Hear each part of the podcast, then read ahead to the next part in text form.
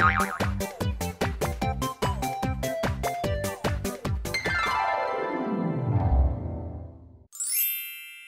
Hello，大家好，我是 Elsa，又来到了听保养的时间喽。时间到了夏天的时候，很多人都会注重防晒，也会有人问说，我是不是应该要让小朋友擦一下防晒乳呢？我们都知道，小朋友的皮肤是没有像大人那么强壮的，那太早接触这些防晒化妆品，对于他们来讲，不但是刺激，也是负担哦。你可能会听过防晒产品分成两种，一种叫做化学性的防晒，另外一种就是所谓的物理性的防晒。那差别是化学性的防晒产。产品通常刺激性都会比物理的高一些，因为它所添加的叫做紫外线吸收剂，它是属于含药化妆品的等级哦。如果太早让小朋友接触含药的化妆品，很可能会让他们过敏跟起疹子，甚至连一些皮肤敏感或者是刚打完镭射的大人都最好要避免化学性的防晒产品。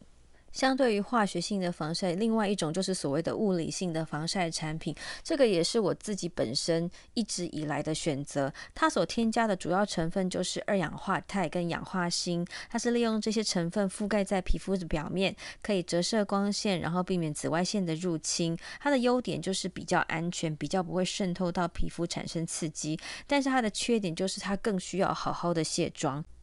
但你想，一个小朋友怎么可能去卸妆呢？没有卸妆的话，这些东西光靠沐浴乳又偏偏是洗不太掉的哦。